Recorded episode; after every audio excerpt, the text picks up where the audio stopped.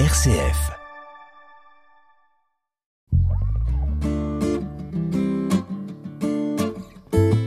À la croisée des religions sur une RCF Belgique.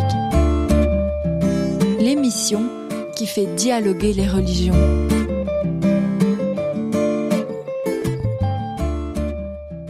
L'action de la divine liturgie sur l'âme est grande. Elle s'exerce publiquement devant les yeux de tous, à la face de l'univers entier et pourtant secrètement, disait euh, Nicolas Gogol. Alors aujourd'hui, je suis très heureux d'accueillir le frère Jean que vous connaissez euh, par cœur maintenant, chers auditeurs. Bonjour frère Jean. Bonjour Yves. Alors voilà, frère Jean, euh, sous-diacre donc dans l'église orthodoxe. Et puis vous avez l'habitude maintenant eh bien, de venir ici à, chez RCF à Wavre pour nous parler de la divine liturgie, des thématiques liées à l'orthodoxie. Et puis vous venez en plus à moto, c'est un peu particulier ça, frère Jean. Oui, quand il fait beau, c'est très agréable, vous savez. Et puis je n'aime pas conduire la voiture, alors. Eh bien, eh bien voilà, on va parler donc de divine liturgie. En fait, on en a déjà parlé deux fois. Une fois, il y a un peu plus d'un mois, et puis aussi à Pâques, on en a reparlé également. Aujourd'hui, on va entrer un peu plus dans le détail de, du déroulement de, de, ce, voilà, de cette liturgie, cette divine liturgie, comme on dit dans le monde de euh, l'orthodoxie. Alors, il faut savoir, euh, parce que vous avez déjà beaucoup expliqué un petit peu l'histoire et puis l'essence mystique aussi de euh, de cette liturgie, frère Jean. en fait, on peut dire que ce grand moment, hein, donc, est divisé en trois parties. Alors si on peut euh, résumer justement, euh, en tout cas citer ces trois parties, comment pourrait-on le faire? Alors la première partie, c'est ce qu'on appelle la proscomédie ou tout simplement la préparation. Euh, la seconde, c'est la liturgie des catéchumènes. La troisième est la liturgie des fidèles. Alors, je m'explique. La préparation aux proscomédies se fait généralement euh, d'une manière euh, secrète, derrière l'iconostase.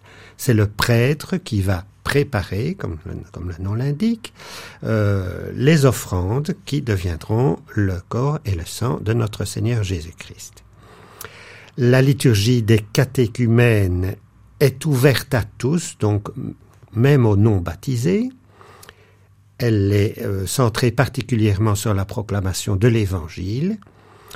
Et puis, la troisième partie, c'est la liturgie des fidèles qui, en théorie, n'est euh, accessible qu'aux baptisés, aux chrétiens. C'est ça, donc c'est très important ce que vous dites parce que à propos justement de la liturgie euh, des catéchumènes, ça veut dire qu'en fait tous les auditeurs qui nous écoutent euh, ils sont très curieux, et bien pourraient dimanche prochain entrer dans une église orthodoxe et assister à euh, une divine liturgie. Oui, tout à fait. Et je dois dire que je vous ai donné la théorie, mais pratiquement on ne les mettra pas dehors au moment de la liturgie des, des fidèles. Hein. C'est bon, c'est tout à fait une théorie. Maintenant, euh, ces trois parties peuvent être mises en rapport avec la vie du Christ. La proscomédie, c'est caché, donc ça va faire penser à la vie cachée de notre Seigneur Jésus-Christ. La liturgie des catéchumènes, donc basée sur l'Évangile, euh, fera plutôt allusion à la vie publique de notre Seigneur.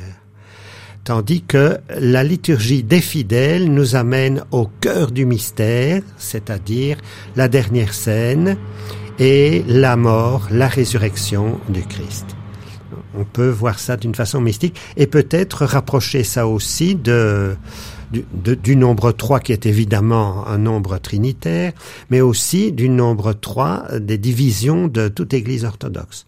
Nous avons d'abord, quand on entre, une première pièce qui s'appelle le narthex, c'est pas encore vraiment l'Église tout en l'étant déjà un petit peu. Donc là aussi, ça fait un peu penser à, à, la vie cachée du Christ. Puis la nef, la nef où se trouvent les fidèles et où est proclamé l'Évangile. Donc ça fait penser bien sûr à Jésus hein, sur la montagne qui enseigne. Et en troisième partie, derrière l'iconostase, le sanctuaire, où là se, se déroule ce qui est plus mystérieux, ce qui est mystique, mystique, mystérieux vous prenez comme vous voulez. Hein, ça vient du grec mio, qui veut dire je ferme la bouche parce qu'il y a quelque chose qui me dépasse. Quoi. Hein, donc c'est le, le, sacrifice du Christ. Pourquoi vouloir euh, insister dans la divine liturgie sur euh, un aspect caché derrière l'iconostase et puis un aspect public Pourquoi euh, avoir mis l'accent sur cette distinction en particulier? Parce que on ne comprendra jamais vraiment ce qu'est la divine liturgie. C'est quelque chose de tellement grand que ça nous dépasse. Donc il y a toujours un mystère, il y a toujours une... Bon, on, peut en parler, on peut dire, voilà, on fait ceci, il se passe cela, mais il y a toujours quelque chose qui nous dépassera. Hein. Et c'est ça qui est symbolisé par euh, l'iconostase. L'iconostase nous dit, mais voilà, euh, tu sais, il y a quelque chose qu'il est impossible de comprendre. C'est tellement grand que ça dépasse l'entendement humain.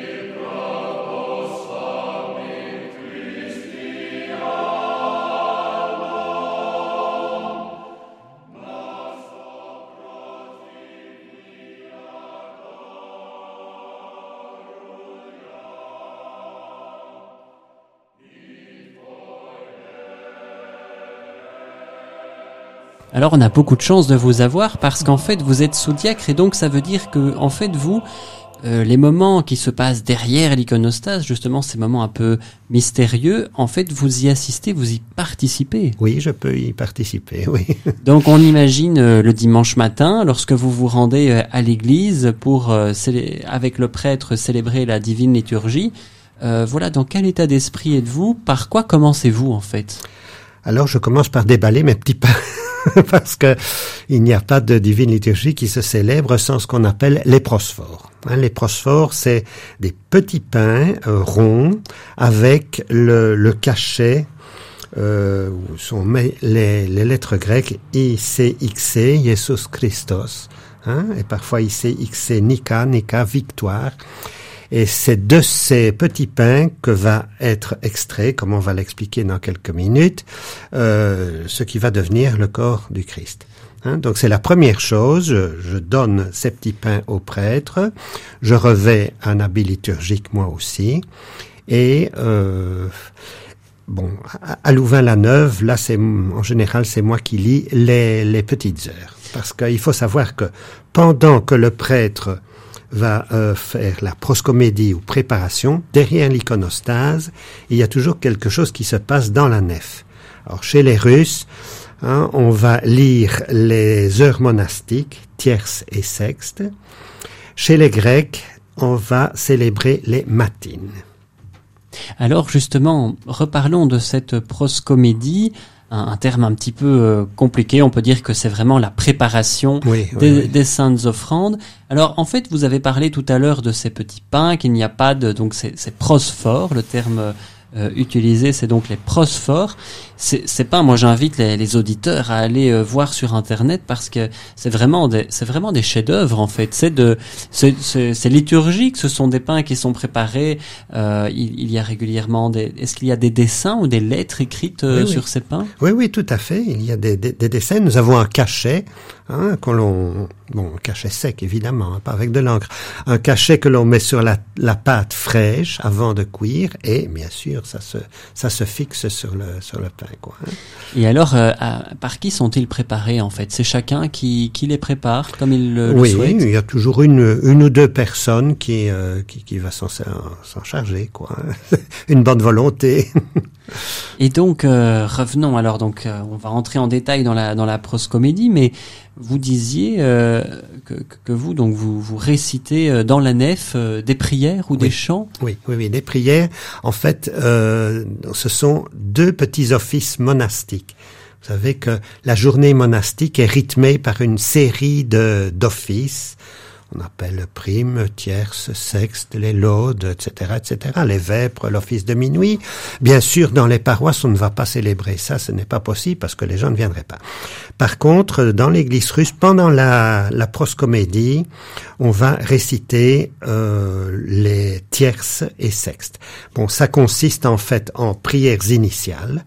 Donc d'abord, toujours euh, invoquer le Saint-Esprit. Hein. Roi du ciel, consolateur, esprit de vérité, toi qui es partout présent et qui remplis tout, trésor des biens et donateur de vie, viens et demeure en nous.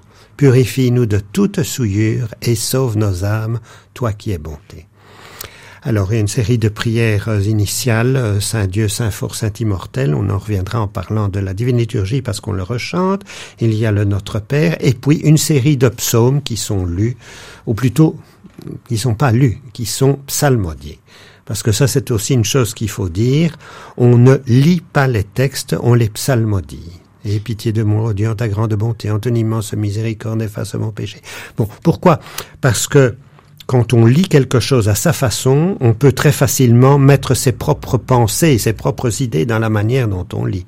Or, euh, à l'église, c'est pas ça qu'il faut faire, c'est recevoir le texte. Oui, c'est comme quoi c'est très très recherché. Ah oui, tout est très bien sûr, c'est euh, pensé. recherché. Dans dans la proscomédie, euh, au fond, pourquoi commencer par la préparation du repas en fait? Parce que l'idée de venir, l'idée pour les fidèles de venir à la divine liturgie, c'est pour être rassasié finalement du du Christ. Alors pourquoi commence-t-on par préparer le, le, le, banquet. En fait, bon, c'est très différent du monde catholique à la, euh, romain, à la différence, ben voilà, où, où on commence par une liturgie de la parole, les, dons viennent vraiment après, au milieu de la liturgie. Comment se fait-il que l'on commence par cela, en fait? Parce qu'on vient, en fait, à la liturgie euh, avec, euh, pas seulement pour soi-même, mais avec toutes les personnes que l'on porte avec soi. Hein Et alors, il existe d'ailleurs des petits livrets, ben, si on n'en a pas, on peut écrire ça sur une feuille tout simplement, sur lequel on va mettre le nom des vivants d'un côté et des défunts de l'autre côté, les personnes pour qui on voudrait offrir cette, euh, cette divine liturgie. Donc, pendant cette préparation, tous ces noms-là vont être lus. On vient avec tout un tas de choses, tout un tas de gens que l'on porte avec soi, quoi. Alors vous l'aviez dit en expliquant hein, lors de, de, la première émission qu'on a faite ensemble sur la divine liturgie, vous aviez expliqué que les cinq sens sont mis à l'honneur durant toute la durée euh, de, voilà, de, ce, de cet office.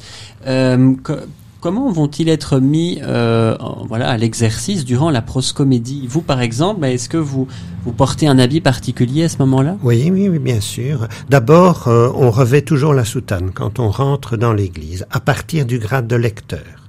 Hein euh, on peut pas sortir avec. C'est à partir du grade de diacre qu'on peut sortir à l'extérieur avec. C'est un petit détail. Et puis euh, le sous-diacre, Louis, il peut revêtir un, sticarion, c'est-à-dire un habit plus plus festif, quoi, hein, avec des couleurs. Donc ça, c'est pour la vue. Hein. Alors Louis, bien entendu, on va on, va écouter, on va écouter les chants, on va écouter les lectures. Hein. Et puis, on va parler de, de, l'odorat, bien sûr, avec l'encens. On va y revenir. Et par contre, le goût, vous, ben, durant la proscomédie, vous ne mangez, ah, vous ne recevez pas encore la Sainte ah, non, pas du tout, pas du tout. Là. En général, d'ailleurs, on est à jeun. Hein, on est censé être à jeun depuis minuit. Alors, euh, voilà, donc euh, on est au cœur de la, de la proscomédie. Euh, et, et, puis, voilà, quel en fait, à quoi est-ce que ça fait référence dans les Écritures? Est-ce qu'il y a un lien profond euh, entre la proscomédie et les Écritures? Est-ce qu'il va y avoir euh, voilà des diverses références, par exemple, lorsque ben voilà le prêtre qui coupe avec euh, une épée, une lance même, donc c'est cet ustensile liturgique avec lequel il va couper l'agneau, donc qui est ce pain que vous avez expliqué, ce prosphore. voilà, quels sont les liens que l'on peut faire entre les Écritures et cette partie de la divine liturgie? En fait, euh, pratiquement toutes les paroles que le prêtre prononce sont des paroles de, de, l'écriture sainte. Hein. J'en prends ici quelques-uns. Euh, sur la première prosphore, comme une brebis, il a été mené à l'immolation. C'est tiré du prophète Isaïe, hein. Comme un agneau sans tache, muet devant celui qui le tond, ainsi il n'ouvre pas la bouche, dit le prêtre. C'est également le prophète Isaïe. Dans son humiliation, son jugement a été rendu. Isaïe également. Hein, donc c'est euh, l'un des soldats lui leur transperça le côté de sa lance et aussitôt il en jaillit du sang et de l'eau. Celui qui l'a vu en rend témoignage et son témoignage est véridique. Ça c'est Saint Jean. Donc pratiquement toutes les paroles qui sont dites par le prêtre sont tirées de la de la de l'écriture sainte. Alors cette partie de proscomédie, on peut dire qu'elle dure combien de temps en général euh, Est-ce qu'il y a, il y a beaucoup d'étapes au cœur de, ce, de cette première partie de, de Fils? Oh, pratiquement, ça dure une demi-heure. Ce qui est d'ailleurs euh, exactement le temps qu'il me faut pour réciter tierce et sexte euh, dans la nef, quoi. Hein. Alors, vous parlez des étapes. Oui, il y en a plusieurs. Euh, D'abord, le prêtre va réciter la prière que je vous ai dit tantôt. Il, il appelle le Saint-Esprit, un roi céleste consolateur. Euh, sauf pendant la période de Pâques. Roi céleste consolateur, on ne le dit pas, on le remplace par le tropère de Pâques. Christ est ressuscité des morts, par sa mort il a vaincu la mort, à ceux qui sont dans les tombeaux il a donné la vie.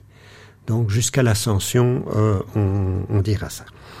Alors le prêtre, bien sûr, revêt les vêtements liturgiques avec également des, des, des, prières qui, qu'il connaît d'ailleurs, qu'il connaît par cœur. Hein. Euh, et alors, ben là, il va prendre les, les, petites prosphores auxquelles vous avez fait allusion. Donc la première représente le Christ. On l'appelle l'agneau. Et il retire des parcelles de ces prosphores qu'il va mettre dans une petite coupe et c'est ces fragments qui seront consacrés pendant euh, la pendant la liturgie des fidèles. Alors c'est très précis parce qu'il y a même un schéma hein, qu'on montre où euh, il y a un nombre vraiment euh, déterminé. C'est très allez, on va pas dire réglementé, mais on, va dire c'est en tout cas très précis au niveau de la conduite euh, euh, de, découpe de ces prosphores. Hein. Il y a tel nombre pour euh, telle intention de prière, donc c'est très codifié en fait. Oui, et je dois dire que mais toute la liturgie est codifiée. Hein. La liturgie n'est pas le lieu pour la prière spontanée. De l'improvisation. Ah non, pas du tout. Bon, ça ne veut pas dire qu'on est contre la prière spontanée. Hein. ferme ta porte et prie dans le secret. Mais la prière spontanée, quand on ouvre son cœur à Dieu, ben ça se fait chez soi, ça se fait dans sa chambre. Bon, quand on se retrouve pour la divine liturgie, on a effectivement une liturgie qui est le résultat d'un lent mûrissement qui a été pensé par des générations et des générations de croyants, de saints, de pères de l'Église. Oui, euh, il faut suivre les, rubriques, ça, il n'y a rien à faire. Alors, pour nous permettre de comprendre un petit peu, euh, en fait, le, le, prêtre qui récite ses nombreuses prières lors de la proscomédie, mais pourtant ça ne correspond pas encore à la consécration du pain et du ah, vin. non, pas du Ce sont des prières préparatoires. Ce sont des prières préparatoires. Donc en fait, le prêtre va prélever des fragments de chaque prosphore, des cinq prosphores qu'on lui a apportés, avec chacune un sens. Donc je vous ai dit, la première c'est l'agneau, ça représente le Christ. La seconde représente la Sainte Vierge, la Mère de Dieu. Hmm? Et alors, euh, il va dire, en prenant une parcelle en l'honneur et la mémoire de la toute bénie souveraine, la Mère de Dieu et toujours Vierge Marie. La reine s'est présentée à ta droite, parée et revêtue d'un vêtement resplendissant d'or. C'est tiré d'un psaume. Hein. Alors, dans la troisième prosphore, il va tirer plusieurs parcelles en mémoire du vénérable et glorieux prophète et précurseur Jean-Baptiste. Qui est le plus grand des saints, en qui est le plus grand des saints, bien sûr, tout comme la Sainte Vierge est la plus grande des saintes. Hmm? en l'honneur des, des, saints de l'Ancien Testament, Moïse, Aaron, Élisée, des saints et glorieux apôtres, Pierre et Paul, des autres apôtres, des pères de l'Église, et on cite Basile le Grand, Grégoire le théologien, Jean Chrysostome, euh, et d'autres, hein, Nicolas de Myre, etc., Michel de Kiev. Bon, ça, ça, dépend aussi un petit peu de, de chaque tradition. Hein. Les Russes, évidemment, vont plus euh, citer le, le, russe et les Grecs euh, vont citer les saints grecs. Ensuite, euh, d'autres saints martyrs, des martyrs et, et, des filles qui ont été martyrisées, hein, Paracève, Sainte Catherine, Sainte Barbara, etc. Des saints moines, et on en cite aussi, euh, par exemple Saint Athanas de Latos, Saint Serge de Radonèche, Saint Séraphin de Sarov, ce sont les plus, enfin, les, les plus populaires, quoi. Euh, des saints thaumaturges, Saint Côme et Damien, très populaires aussi, et on termine par de notre Père parmi les saints, Jean Chrysostome, archevêque de Constantinople, parce que c'est sa liturgie qu'on va euh, célébrer. Exactement. Évidemment, on le remplace par Saint Basile le jour où on, célèbre la liturgie de Saint Basile. Donc ça, c'est la troisième prosphore. Alors, la quatrième, eh bien, c'est euh, pour les vivants. D'abord euh, pour les pères et frères euh, orthodoxes qui sont, allez, disons, dans la hiérarchie, quoi. Hein, on va citer notre évêque, bien sûr, l'ordre vénérable des prêtres, le diaconat en Christ et tout le peuple. Et la dernière, la cinquième, ce sera en l'honneur des défunts, en mémoire et rémission des péchés des fondateurs de ce saint temple, et puis pour tous nos pères et frères orthodoxes qui se sont endormis dans l'espoir de la résurrection. Et toutes ces petites parcelles vont être déposées dans une petite coupelle. C'est ça, sur un, une patène en fait, c'est ça On pourrait dire une patène. Donc ces objets liturgiques sont vraiment des objets d'une richesse artistique en général très apprécié et très sophistiqué. on a on a de l'or, de l'argent, du enfin du métal argenté. Oui, oui, oui. Comment ça se présente? C'est recouvert d'une euh, tout comme le calice d'ailleurs d'une couche d'or. Hein. C'est pas de l'or massif bien sûr, mais euh, oui, c'est toujours recouvert d'une couche d'or. Il y a la volonté vraiment de, de, de montrer le beau pour élever l'âme vers le divin. C'est ça, exactement. On va euh, clôturer en fait euh, ce qu'on a dit sur sur la proscomédie, qui est donc cette préparation des des saints dons il, y a cinq prières, vous l'aviez dit tout à l'heure, par rapport aux prosphores, qui sont donc ces, ces morceaux de pain qui vont, voilà, qui sont, euh, qui sont découpés euh, très finement par le prêtre, très finement avec une lance, une épée, comme cette lance qui, trace, qui transperça le cœur du, du Christ sur la croix. Alors, euh, le prêtre va aussi bénir l'encens, justement. donc, on a parlé du pain. Il va aussi, bien sûr, préparer le vin, mais ça, ça va très vite. Il verse un petit peu de vin dans le calice euh, qui est mélangé avec de l'eau. Et puis l'encens, voilà. Donc l'encens est allumé avec une braise et le prêtre encense la table de préparation, l'autel, l'iconostase, les icônes. Il va faire le tour de l'église et encenser euh, toutes les icônes, et normalement il y en a beaucoup sur les murs. Hein. Et enfin les personnes présentes, parce que tout homme est à l'image de Dieu. Hein. Le visage de l'homme, ben c'est l'image de Dieu, puisque Jésus-Christ a pris un visage d'homme. Il était vraiment homme tout en étant vraiment Dieu. Donc il encense les personnes.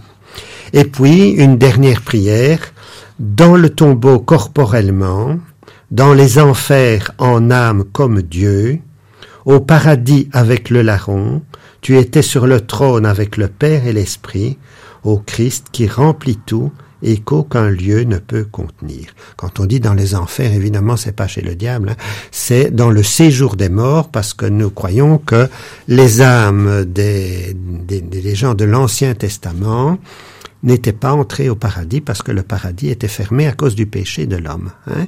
Il a fallu que le Christ meure sur la croix pour pouvoir ouvrir les portes du paradis. Il a pris sur lui le péché des hommes. Il est temps de clôturer ensemble euh, cette première partie sur la divine liturgie, la proscomédie, en compagnie de frère Jean, sous-diacre dans l'église orthodoxe, qui viendra la semaine prochaine nous parler des deuxième et troisième parties de la messe chez les orthodoxes. Restez sur les ondes, d'ici quelques instants après une brève pause musicale, nous retrouverons le pasteur Marc-Frédéric Muller qui nous parlera de l'homilétique, l'art de prêcher la parole de Dieu. À tout de suite.